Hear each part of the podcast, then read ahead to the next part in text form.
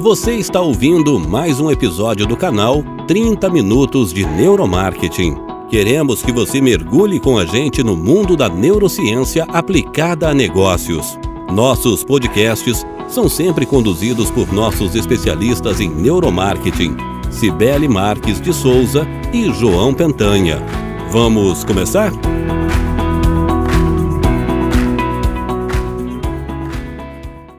Antes de começarmos esse episódio, eu queria falar que é com enorme prazer que anunciamos que esse canal agora conta com o apoio da pós-graduação do IBN. O Guilherme Ferres tem um recadinho para você. O IBN, o Instituto Brasileiro de Neuromarketing e Neuroeconomia, está com matrículas abertas para pós-graduação em neuromarketing. É a melhor especialização da América Latina, que conta com os principais especialistas do Brasil e do mundo para que você adquira competências reais para o futuro do seu negócio. Após conta com vários benefícios exclusivos, acesso a ferramentas em neuromarketing para que você aprenda na prática. Acesse o link da descrição e aproveite o desconto exclusivo que o IBN preparou para você, que faz parte desse canal. Aproveite!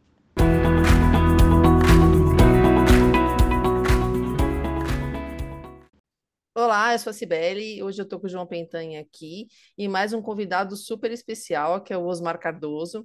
Gente, ele é engenheiro agrônomo e trabalha com neurociência aplicada a negócio, a esse negócio. Então vai ser incrível, tá? Porque ele vai falar de neurovendas aplicada ao agronegócio, que é um tema super diferente que a gente nunca abordou aqui. Osmar, seja super bem-vindo e eu queria pedir para você se apresentar. Olá, Sibeli. Olá, João. Tudo bem? Obrigado pelo convite. Então, como falou a Sibeli, eu sou agrônomo, é, engenheiro agrônomo formado há 20 anos pela Universidade Federal de Santa Catarina eu tenho uma carreira de executivo de 20 anos em grandes corporações do agronegócio, principalmente voltado para a venda de insumos agrícolas. Tenho pós na FGV, de gestão comercial, e há cinco anos eu iniciei o um mestrado em neuromarketing na Florida Christian University, muito para tentar entender esse mercado de venda de insumos na perspectiva da neurociência aplicada a negócios, né? Então, essa é a nova jornada que eu estou trilhando agora como consultor, como mentor, voltado para a linha de neurociências dentro do setor do agronegócio. E Osmar, explica um pouquinho para a nossa audiência sobre o mercado do agronegócio, insumos agrícolas, para a gente conseguir contextualizar na sequência a neurociência aplicada para esse mercado. Perfeito. Então, o agronegócio, né, como a gente tem, tem visto bastante bastante notícias e bastante chamadas aí nesses últimos anos é a locomotiva do Brasil, né? Então, o agronegócio representa hoje cerca de 27% do PIB nacional. Então, 27%, 28% de tudo que é produzido no Brasil é oriundo do agronegócio. É responsável também por cerca dos, de 20% dos empregos diretos e indiretos no mercado formal de trabalho no Brasil, né? E ele é uma cadeia muito extensa, né? O agro corresponde, então, à agricultura, insumos, tudo que tu pensares de fibra, energia, é agronegócio. Logística, máquinas, equipamentos, florestas, tecnologia como um todo, né? Então, o agro, ele é uma grande bandeira, uma grande área que move esse país de uma maneira muito pujante, né? E faz com que a gente seja essa potência agrícola pensando no mundo, né? Então, uh, o agro, ele tem cerca de 2,6 trilhões de reais de PIB, e movimenta cerca de 30% desse 27% do PIB.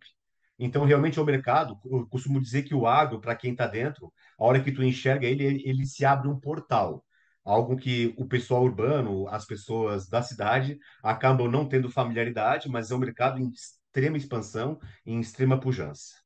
E Osmar, é, dentro dessa sua jornada de entender neurociência aplicada a esse mercado, como que a gente pode fazer essa relação, né? Como que é o comportamento do consumidor, como que é o comportamento de compra, como que as decisões inconscientes elas entram dentro de um processo de argumentação comercial, dentro desse contexto do mercado de agro? Perfeito, João. E foi justamente essa essa pegada que, que me deu essa vontade de estudar neurociência aplicada a negócios no agro, né? Os modelos de promoções no agro hoje, né, de marketing, eles são muito voltados hoje para a característica de produto, para o que o produto pode entregar numa lavoura ou num, ou num rebanho, numa criação de, de animais, né? E é muito voltado, então, para o processo decisório do sistema 2. É muito racional. A gente busca, dentro do agronegócio hoje, muito a racionalidade do agricultor no processo de decisão. E isso sempre me incomodou muito. Eu sempre achei que a aplicação do sistema 1 ali, do negócio mais racional, mais automático, é o que de fato manda no processo decisório do agricultor. Né? Vou te dar um exemplo.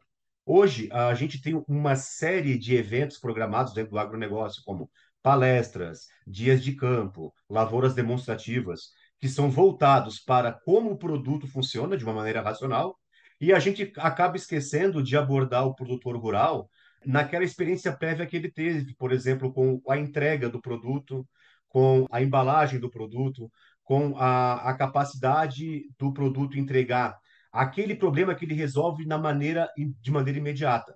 Então o mercado volta muito para essa questão racional e esquece um pouco de abordar essa irracionalidade do produtor rural. Sempre que me perguntam, eu falo que quando a gente tem dois cérebros no negócio, independente qual seja o ramo, a gente pode usar a neurociência aplicada. Então, acho que também é o caso aqui. E falando em neurociência aplicada, você já usou alguma técnica de pesquisa de neuromarketing aplicado ao agronegócio? Você usa no seu treinamento técnicas de neurociência? O que que você ensina quando você vai dar suas palestras? Quais são as abordagens que você faz para esse segmento? Sibeli, em relação ao, aos modelos de pesquisa, né, ele ainda é muito pouco difundido, tá? Eu, nesses 20 anos que eu passei, eu não lembro de ter utilizado nenhuma técnica de neuromarketing exclusiva, como eye tracking, como condutância de pele. O que a gente acaba fazendo hoje, né, aqui no meu trabalho, é abordando principalmente os viéses cognitivos para o lançamento de campanha de insumos, para uma campanha de marketing de insumos agrícolas. Né? Então, a ancoragem, a questão de gerar escassez, isso tudo a gente consegue fazer dentro de campanhas, mas pensando em pesquisas formais de neuromarketing, o mercado ainda não, não tem atuado, não tem adotado essa questão de, de pesquisa aplicada ao neuromarketing no agronegócio, não. Então, existe aí uma baita oportunidade para que a gente explore esse mercado gigantesco com essas pesquisas também. Eu acho que a validação de atributos, que a gente sabe que muitas vezes quem compra quem trabalha com agronegócio ou com qualquer segmento, a pessoa entende que ela faz aquela decisão racional, porque, ah, eu vou comprar pelo preço, mas nós sabemos que 95% das vezes a gente compra e a gente toma decisões inconscientes, e tudo isso ele pode ser metrificado e pode ser avaliado através de uma pesquisa. Então, eu vejo muito que o teste implícito pode ajudar muito nesse processo, porque você vai conseguir enxergar atributos que são decisivos muitas vezes para uma negociação e que vai facilitar a vida dos dois lados. Porque eu sempre falo, a gente não está fazendo uma lavagem cerebral de forma alguma. A gente só está indo com a chave certa para abrir a portinha certa da cabeça de quem está do outro lado da mesa.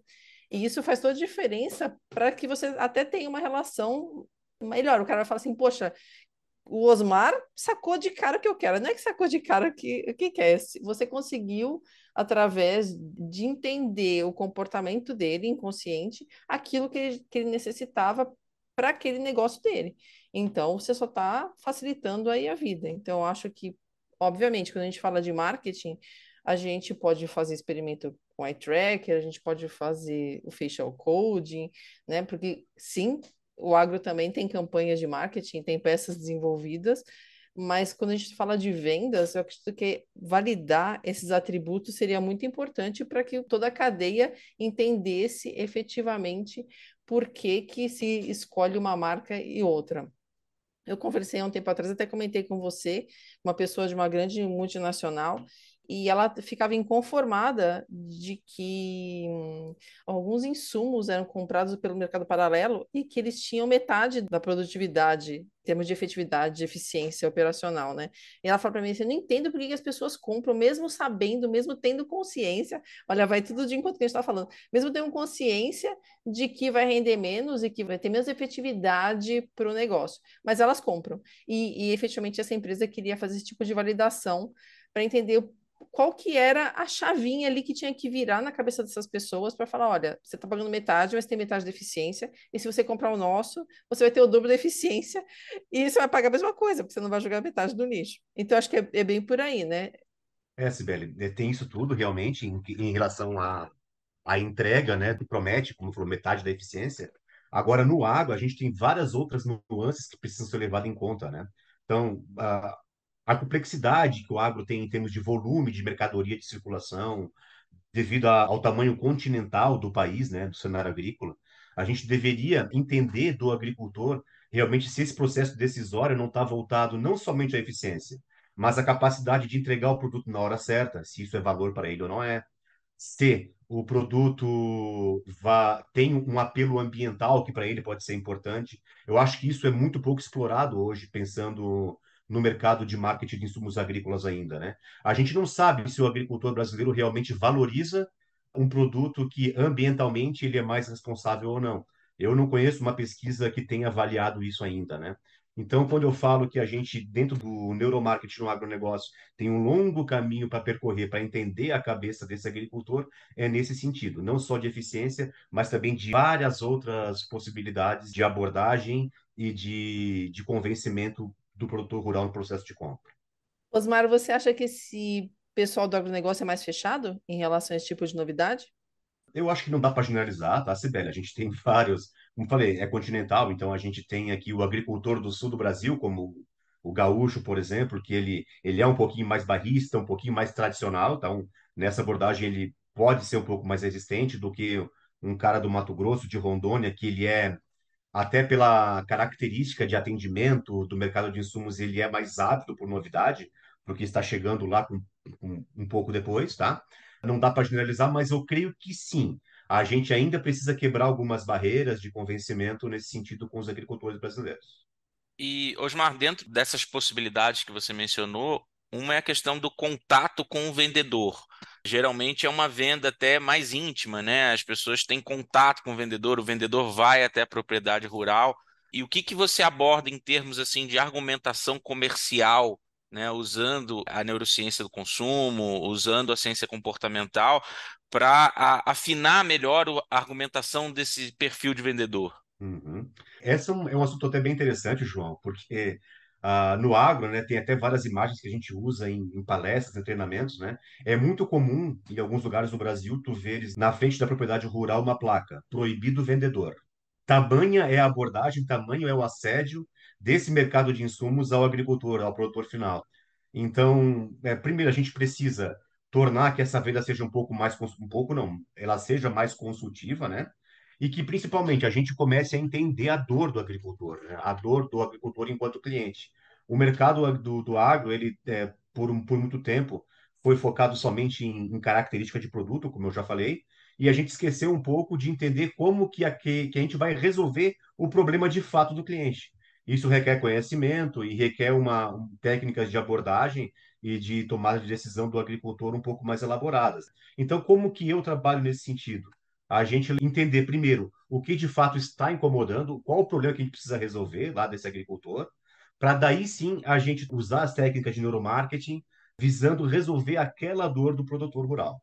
E dentro desse mercado, Osmar, o que, que você entende que seja tendência dentro desse mercado de insumos, algumas evoluções que o, que o mercado já vem demonstrando que vai acontecer e que em breve vai se tornar uma realidade, e como que o neuromarketing e, esse entendimento de comportamento humano pode ajudar a consolidar essas tendências? João, uh, certamente a maior tendência que tem dentro do mercado de insumos agrícolas hoje é a utilização de produtos mais eficientes, né? Então, uh, já é amplamente divulgado e, e, e, veiculado aí que nós temos que gente, até 2050 vai ter que praticamente dobrar a quantidade de alimentos produzidos no mundo, né? E a quantidade de terra ela não cresce na mesma proporção. Então, a gente vai ter que buscar cada vez mais insumos mais eficientes, que consiga entregar mais produtividade na mesma área que nós temos hoje. Então, nesse sentido, a tendência é a busca por produtos diferenciados, que consigam entregar mais qualidade, entregar mais produtividade na mesma área. E junto com isso está vindo aí muito a questão do apelo ambiental, de ESG, né? Produtos que consigam entregar essa qualidade com responsabilidade social, ambiental, para que a gente consiga fazer com que esse crescimento populacional seja atendido né, com alimentos de uma maneira responsável. Então, essa é a tendência.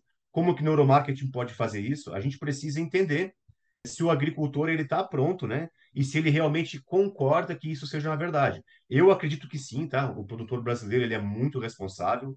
Nós fazemos a agricultura mais limpa e mais ambientalmente responsável do mundo. tenho orgulho disso enquanto brasileiros. Nós somos muito bons no que fazemos, mas a gente ainda precisa trilhar esse caminho de colocar esse aspecto ambiental de responsabilidade dentro do comportamento de compra do produtor brasileiro. A gente tem esse caminho para trilhar ainda. Osmar, a gente tem ouvido falar muito sobre inteligência artificial ultimamente e o quanto que ela pode tomar empregos, as pessoas vão ficar em casa enquanto a IA vai trabalhar por nós. O Elon Musk até andou falando de, de existir uma renda universal, porque as pessoas não vão ter ocupação, todo aquele papo. E no neuromarketing não é diferente, porque a gente está falando aí, existem já tecnologias que emulam o eye tracker com acuracidade gigantesca. E isso reverbera no mercado inteiro, não só em, em marketing, mas acredito que no agronegócio também. E como a gente está falando de neuromarketing no agronegócio, como é que você entende essa tendência de inteligência artificial, neuromarketing e agronegócio? Como é que você acha que aí é o, é o, é o futuro, futuro breve, né, inclusive? É, Sibeli, eu acho que já não é mais futuro, já é presente, né?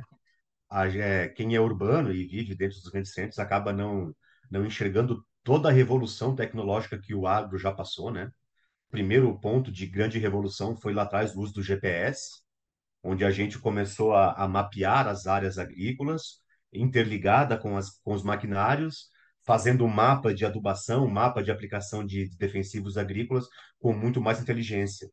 Isso por si só causou uma revolução muito grande lá, 20 anos atrás, né? Hoje a gente segue nesse processo evolutivo. O agro ele é um grande laboratório, né, de experimento no sentido de internet das coisas, inteligência artificial. Tanto é que hoje o, o campo está transformado, né? Então, em relação a, a ocupar os, o, o, lugar dos profissionais do agro, que vão ter que ficar em casa, como falou a, o, o Musk, né? Isso, foi ele. Muito pelo contrário, a gente tem cada vez mais necessidade de mão de obra qualificada. Por exemplo, existe uma grande revolução hoje no agronegócio, que é a utilização de drones para aplicação de defensivos agrícolas, né? Quando no maquinário comum a gente tem um tanque de pulverização de mil litros, um drone hoje consegue fazer um hectare com apenas 10. E aonde que está o grande segredo aqui? A gente tem deficiência hoje de pilotos de drone que sabem manusear esses equipamentos. Então, não acredito que vá roubar nenhum emprego no agro, a gente precisa produzir cada vez mais alimentos. A questão é apenas de realmente acompanhar a tecnologia, acompanhar a internet das coisas. É isso. E, Osmar, como que é a sua atuação hoje? Como que hoje a pessoa que está inserida nesse mercado pode te achar? Você cria algum tipo de conteúdo? Tem algum contato para passar para as pessoas que querem, de repente, se aprofundar nisso, te procurarem? Claro, claro, João. Então, eu estou principalmente no LinkedIn, que é minha rede profissional preferencial, como Osmar Cardoso Júnior mesmo, né? Tenho a Osmar Cardoso Júnior Educação Corporativa, onde eu realizo treinamentos voltados para neuromarketing e também com expertise comercial de fertilizantes, que foi o que eu fiz a minha vida inteira. Obrigado por ouvir esse podcast. Se você curtiu, compartilhe o link do episódio com seus amigos nas redes sociais. Aproveite para navegar pelo nosso canal 30 Minutos de Neuromarketing e desfrute de mais episódios como esse.